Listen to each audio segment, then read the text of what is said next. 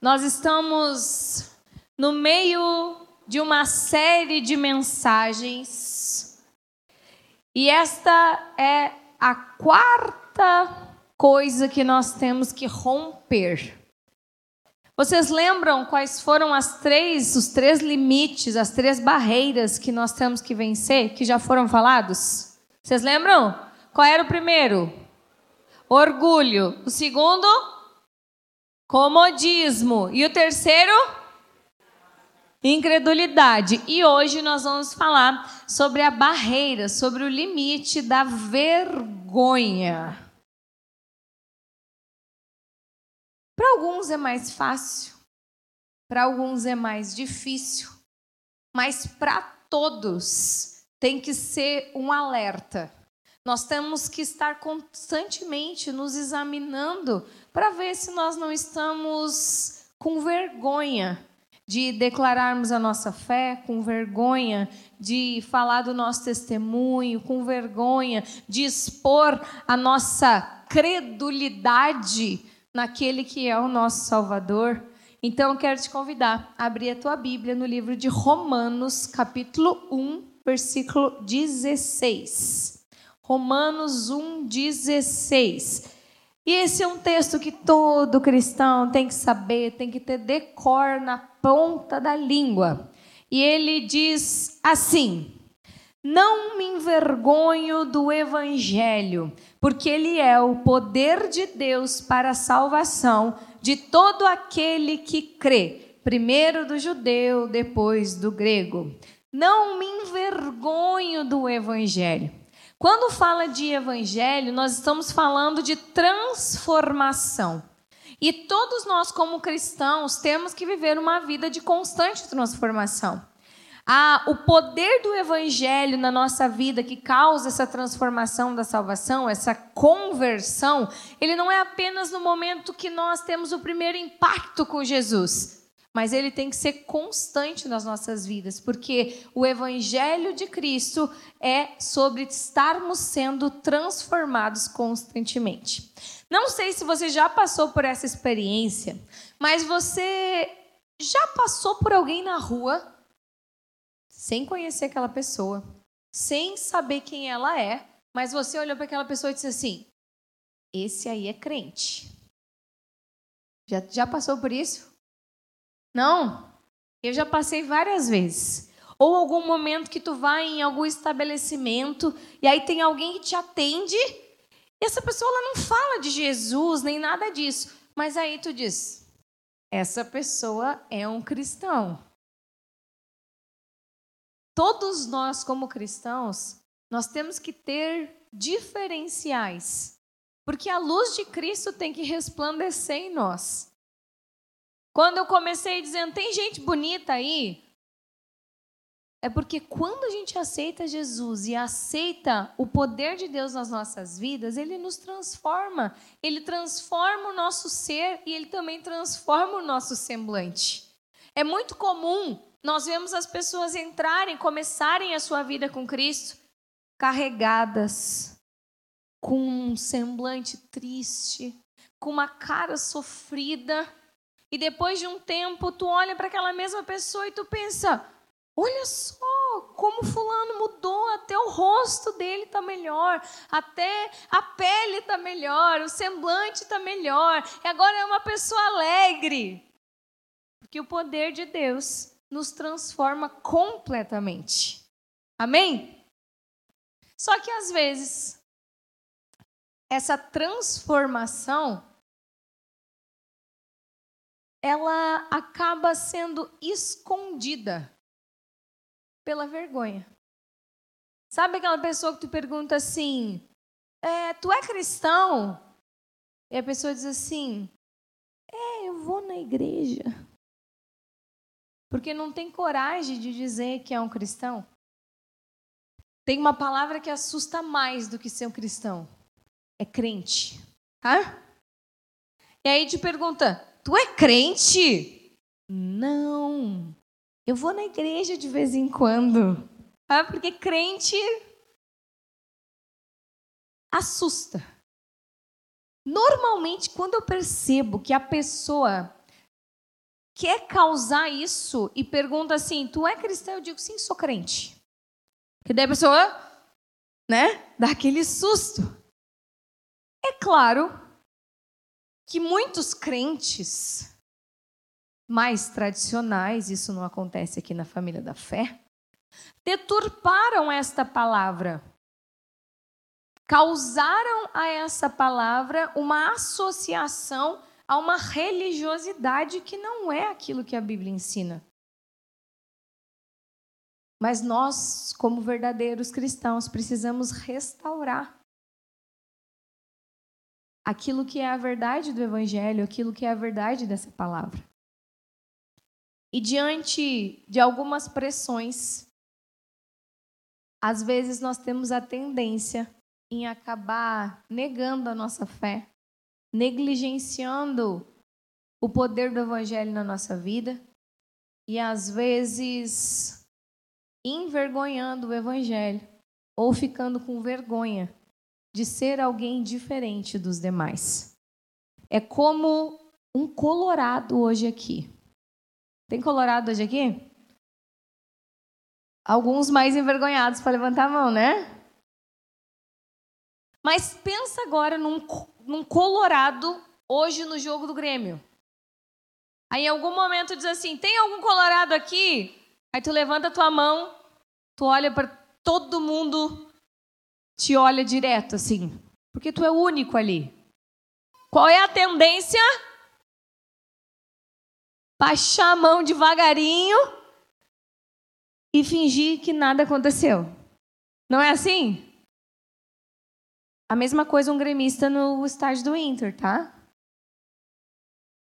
Quando tem muitas outras pessoas que são diferentes da gente, às vezes a gente fica envergonhado. E às vezes nós somos assim como cristãos lá no nosso trabalho. Só, só eu sou cristã. Aí quando alguém pergunta, tem algum cristão aqui? Tu levanta a mão. Aí tu olha para os lados, todo mundo te olha. Tu vai baixando, baixando, baixando, constrangido com o que vão falar, com o que vão dizer, o que vão pensar de mim, o que, que vai acontecer. E quando tu vê, tu cedeu à pressão popular e acabou escondendo o poder do evangelho na tua vida. Eu não sei se alguém aqui já passou por isso, mas acaba acontecendo. E hoje eu quero falar sobre o limite da vergonha com base em um dos discípulos de Jesus que andou com ele, que foi chamado por ele, que se relacionou com Jesus, que conviveu com Jesus com muita proximidade e, no momento de pressão, acabou negando Jesus. Vamos abrir a nossa Bíblia agora? No livro de Lucas, capítulo 22, versículo 54. Lucas, capítulo 22, versículo 54. Nós vamos ler do 54 até o 71. Lucas 22, 54. E diz assim: Então, prendendo-o, levaram-no para a casa do sumo sacerdote. Pedro o seguia à distância. Mas quando acenderam o fogo no meio do pátio e se sentaram ao redor dele, Pedro sentou-se com eles. Uma criada o viu sentado ali à luz do fogo, olhou fixamente para ele e disse: Este homem estava com ele. Mas ele negou. Mulher, não o conheço. Diz comigo, não o conheço. Pouco depois, um homem o viu e disse: Você também é um deles. E Pedro disse: Homem, não sou. Diz comigo: Não sou. Cerca de uma hora mais tarde, outro afirmou: Certamente este homem estava com ele, pois é galileu. E Pedro respondeu: Homem, não sei do que você está falando. Diz comigo: Não sei do que você está falando. Falava ele ainda quando o galo cantou. O Senhor voltou-se e olhou diretamente para Pedro. Então Pedro se lembrou da palavra que o Senhor lhe tinha dito: Antes que o galo cante hoje, você me negará três vezes. Saindo dali, Pedro chorou amargamente. Pedro era um discípulo de Jesus. E mesmo Jesus tendo dito para ele que ele ia negá-lo, e Pedro dizendo: não. No momento de pressão, no momento onde a vida dele estava em risco, no momento onde ele poderia sofrer alguma consequência, ele acabou cedendo à pressão e negando Jesus. E deixa eu te dizer uma coisa. Assim como Jesus falou para Pedro, eu te digo: se você não cuidar em algum momento, você vai acabar se envergonhando e negando Jesus. E é por isso que nós temos que vencer esse limite. É por isso que nós temos que buscar forças em Deus para que isso seja completamente rompido na nossa vida. E quando a gente olha para esse texto onde Pedro negou Jesus, ele negou Jesus em três momentos diferentes quando três pessoas diferentes questionaram a ele, e a gente percebe ali que a intenção do coração de Pedro foi se desvencilhar daquela pergunta que aquelas pessoas estavam fazendo, também de três formas diferentes. Primeiro, ele disse: Não o conheço. Depois, ele disse: Não sou eu. E depois, ele disse: Eu não sei do que o Senhor está falando, não sei do que tu está falando. E hoje eu quero conjecturar isso, trazendo para a nossa realidade, falando sobre estas três formas que batem a nossa porta para que nós venhamos a negar Jesus e termos vergonha de alguma forma daquilo que ele tem feito na nossa vida. Então, a primeira coisa é não o conheço, que está no versículo 57. E aqui o limite que a gente precisa romper é o limite de negar que nós conhecemos Jesus. Isso é uma barreira quando nós nos convertermos. Porque nós andamos por este caminho, nós temos amigos que andam com a gente, nós temos família que andam com a gente, nós temos tantas coisas que nós já falamos, talvez, sobre os crentes. Eu conheço muitas pessoas que diziam: eu nunca vou ser um crente. Eu nunca vou pisar os meus pés numa igreja. E aí se converte. E agora? O que eu faço? Eu preciso vencer o limite da vergonha. Eu preciso agora chegar para aqueles que me conheciam anteriormente e dizer: eu mudei. Eu conheci um Jesus que transformou a minha vida e a partir de agora o meu caminho não será mais aquele que eu andava. Eu converti, eu mudei a direção da minha vida. E aí a gente passa por um processo. Primeiro, nós temos que declarar publicamente que nós mudamos o caminho. Tem que mudar a nossa forma de andar, tem que mudar a nossa forma de ver o mundo, tem que mudar até mesmo os lugares e as pessoas que antes eu dava tanto valor e que agora eu preciso tê-las como pessoas que também precisam de Jesus, assim como eu. Às vezes os cristãos querem mascarar sua conversão. Eu continuo fazendo tudo igual, eu vou nos mesmos lugares, eu ando com as mesmas pessoas, mas aos domingos às 18h30 e no dia da célula eu me converto. Nos outros dias eu continuo fazendo tudo igual. Isso não é conversão. Isso é máscara. Isso é colocar uma máscara de crente e Jesus numa caixinha. Jesus, tu só é o meu Senhor nesses dias. Nos outros dias, eu não preciso de ti. Nos outros dias eu tenho vergonha de falar para os outros que agora eu sou um crente, que agora eu sou um cristão. Isso não é uma verdadeira conversão. Vocês já perceberam que quando a gente se converte, tudo tem que se converter? as nossas redes sociais têm que se converter quando a gente se converte. Você já converteu as suas redes sociais? Isso é uma coisa difícil.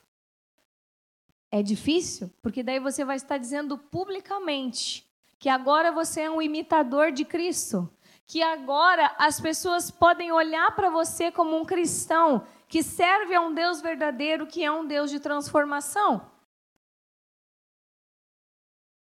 Você já, em algum momento, declarou para aquele grupo de amigos que você andava sempre junto antes, que agora você não aceita mais aqueles pecados que antes eram tão comuns vocês praticarem juntos? É uma coisa difícil. Por vezes a gente acaba até cedendo quando estamos juntos com essas pessoas. Então, antes era churrasqueada, bebedeira e pagode domingo a tarde inteira. E agora eu me converti. E eu não tenho coragem de falar para o meu grupo pagodeiro lá que eu aceitei Jesus e que agora aquilo ali não é algo mais que preenche o meu coração, não é algo mais que me dá alegria. Mas eu continuo indo para não perder os amigos. Sinto vergonha de falar que Cristo transformou a minha vida. E eu sei que quando a gente aceita Jesus e quando a gente se converte, a gente não se sente mais bem nesses ambientes. Mas às vezes a gente continua indo simplesmente para não perder os amigos. Ou simplesmente por vergonha de dizer que agora eu sou um cristão. Os próprios cristãos pintam uma ideia de que os cristãos são alienígenas. Do jeito que a gente fala, do jeito que alguns se comportam, às vezes isso cria uma barreira de nós mesmos, como cristãos, falarmos publicamente sobre a nossa fé. Mas é nós que temos que quebrar essa barreira. A coisa que eu mais gosto de fazer, assim, eu no meu estúdio tenho muitos alunos que não são cristãos. E a coisa que eu mais gosto de fazer é quando eles descobrem que eu sou a pastora da igreja.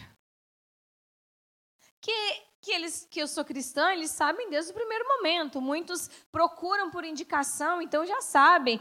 Procuram nas redes sociais, então já sabem. Hoje eu tenho na, na minha bio ali que eu sou pastora, mas por muito tempo eu não tinha, porque eu usava o meu perfil mais como profissional.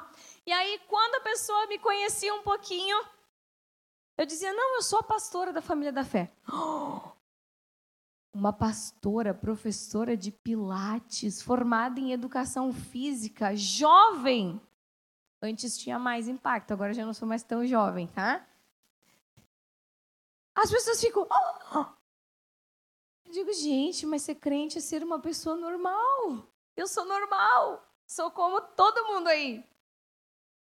E a coisa que eu fico mais feliz é quando eu vejo esses alunos que ainda não são cristãos falando bem ou até mesmo defendendo os cristãos porque eles me conhecem.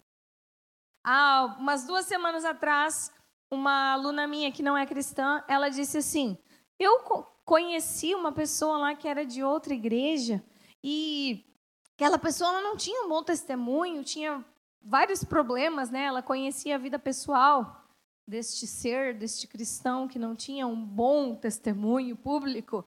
E ela disse, e aí o marido dela falou: Olha aí, esses crentes, porque esses crentes caloteiro, porque esses crentes não sei o quê. E ela disse: Não, a minha professora de Pilates não é assim. E eu disse: Glória a Deus por isso. Porque de alguma forma eu consegui mudar a ideia que as pessoas lá fora têm como cristãos. Então, eu quero te deixar essa palavra. Não seja um crente alienígena.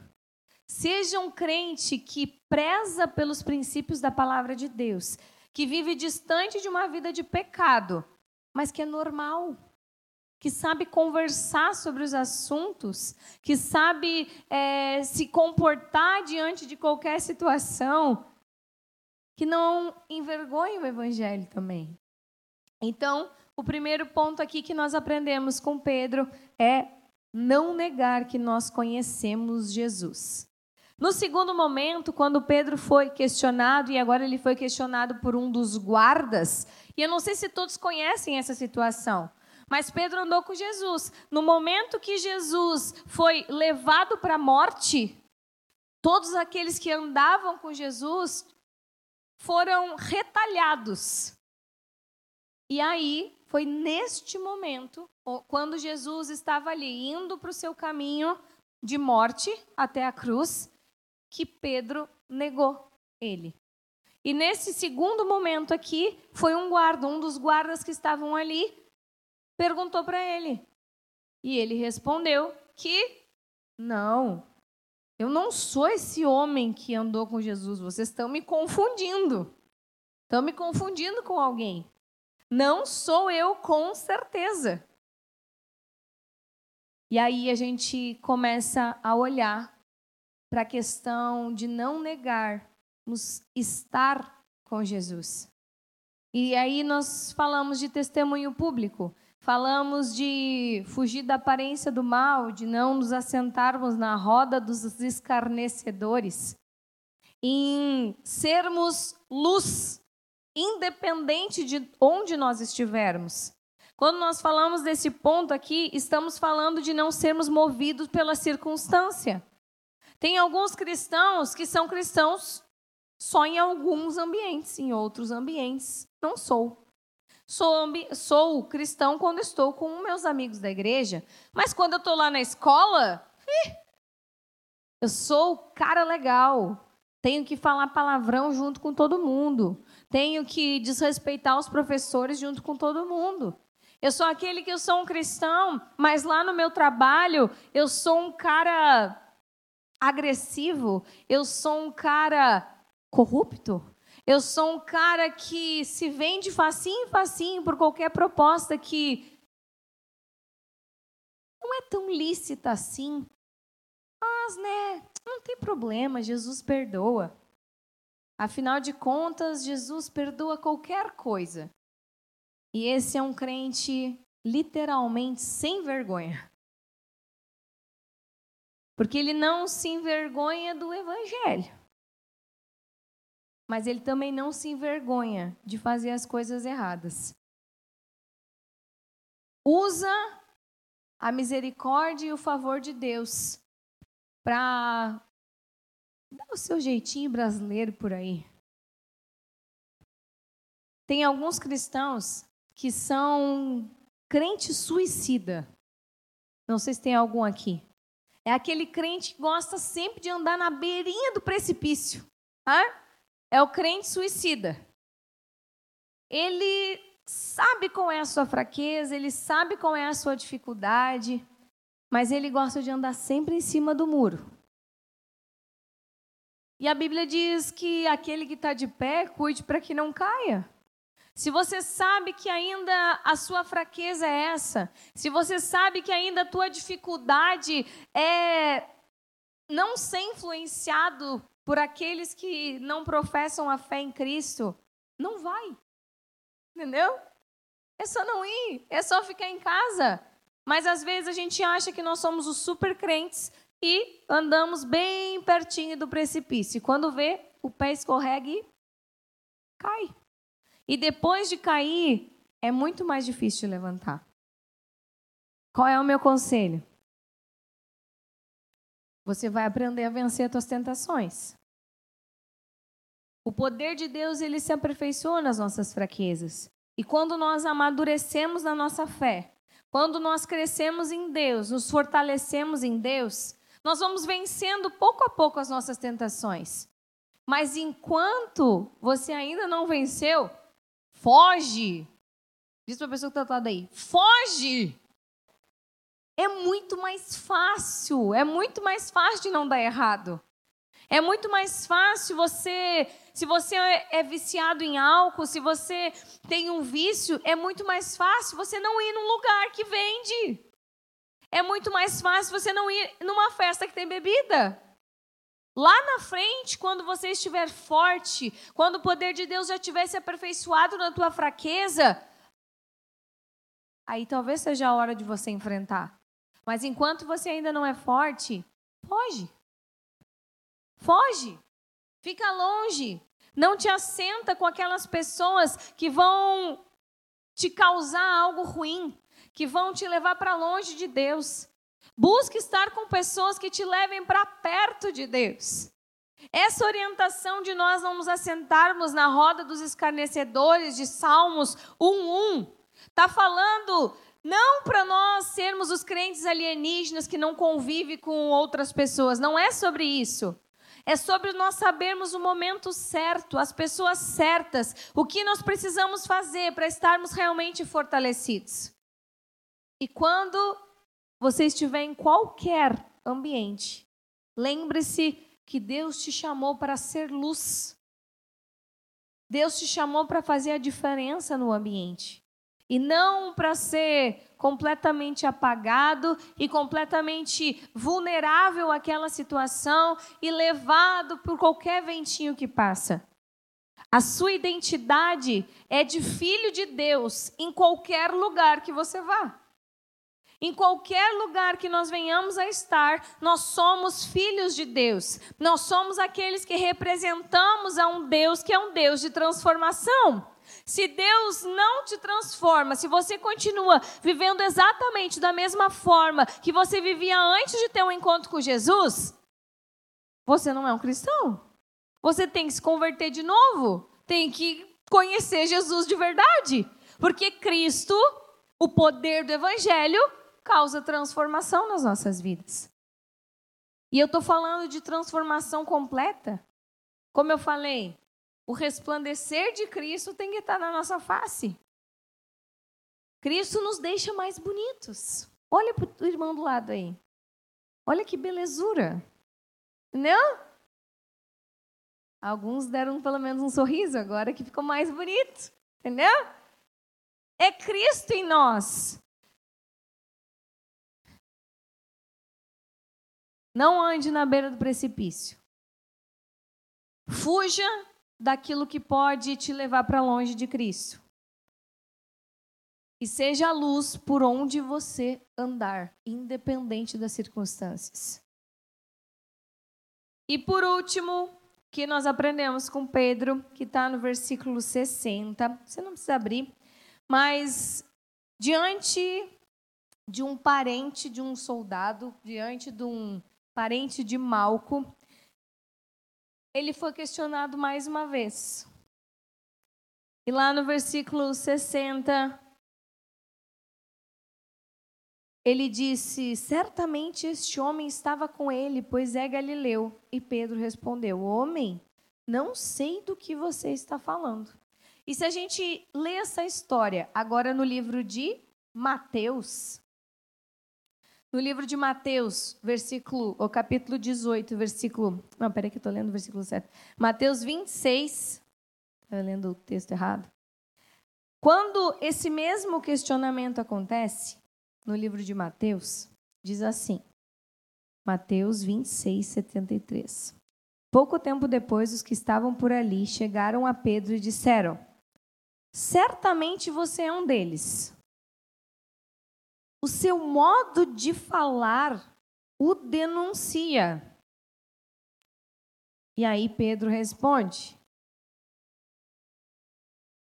Não conheço esse homem. O seu modo de viver tem denunciado Jesus na tua vida?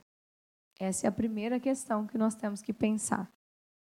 O modo de viver de Pedro denunciava a fé dele denunciava que ele era um galileu e que ele andava com Jesus.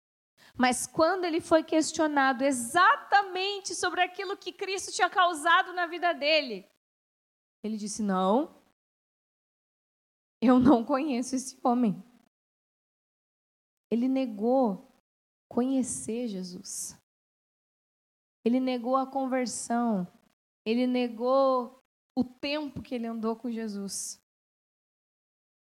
E nesse momento, Pedro não só teve vergonha de falar de Jesus, mas ele envergonhou a Cristo. E para mim, essa é uma das coisas mais difíceis no cristianismo. Desde o começo eu comecei falando aqui sobre aqueles que dão mau testemunho, sobre aqueles que de alguma forma deturpam o nome dos cristãos. Mas às vezes nós somos esses. Eu não me envergonho do evangelho, mas o evangelho se envergonha de mim. Eu sou aquele que dou mau testemunho. Tem gente que, quando conhece a Cristo, não, vou converter logo as minhas redes sociais. E aí bota bem grande lá, já não sou eu que vivo, mas Cristo vive em mim. Aí tu vai entrar no perfil da criatura, as fotos têm mais peito do que cara. As roupas são mais coladas do que a parte externa da morcilha, sabe? Eu não me envergonho do evangelho, mas o evangelho se envergonha de mim. Eu não me envergonho do evangelho, tá lá na rede social. Mas aí o fulaninho vai jogar futebol e fala mais palavrão do que os funk brasileiros. Entendeu? Aí quem não é um cristão olha para essa pessoa e diz: cristão que nem esse? Não quero. Não quero ser que nem esse aí. Ou, ah, você crente, olha aí, que bom que é. Continuo fazendo tudo errado e digo que eu sou um cristão. E eu posso dar vários outros exemplos. Tem o crente encrenca. Eu não me vergonho do evangelho. Mas ninguém gosta de mim na rua. Tem o crente fofoqueiro. O que mais faz da vida é falar da vida dos outros. E aí eu não me envergonho do evangelho. Mas e o evangelho? E Deus? E o nome do cristianismo? Como fica?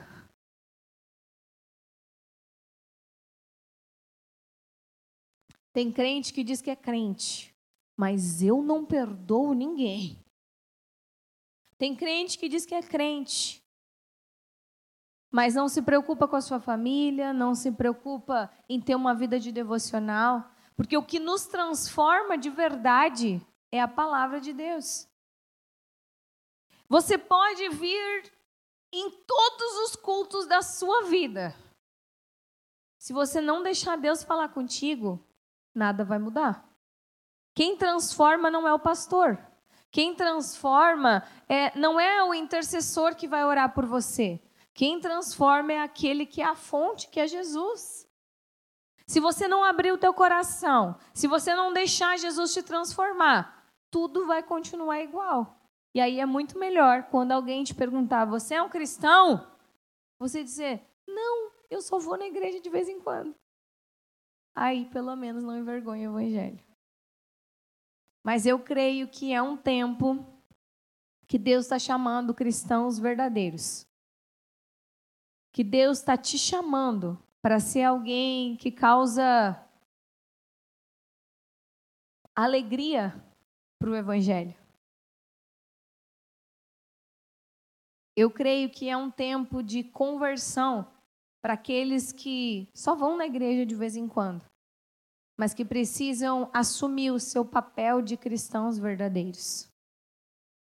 E para concluir, quero te convidar a abrir tua Bíblia, agora sim, Mateus 18, 7.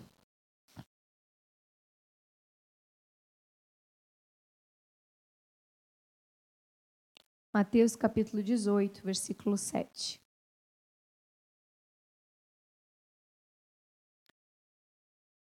Ai do mundo, por causa das coisas que fazem cair no pecado. É inevitável que tais coisas aconteçam, mas ai daquele por meio de quem elas aconteçam. Pode colocar a versão NTLH aí para mim? Na versão NTLH, a palavrinha é trocada e diz assim: ai do mundo por causa das coisas que fazem com que as pessoas me abandonem. Essas coisas têm de acontecer, mas ai do culpado. Não seja culpado por ninguém abandonar o evangelho. e também não queira ser ocupado por alguém criar uma distância do Evangelho. Não seja aquele que só veste a sua máscara de cristãos ao final de semana, mas seja aquele que deixa-se ser transformado pelo poder de Deus e que leva o Evangelho sem vergonha por onde for. Amém? Em resumo, seja um cristão verdadeiro, sem vergonha.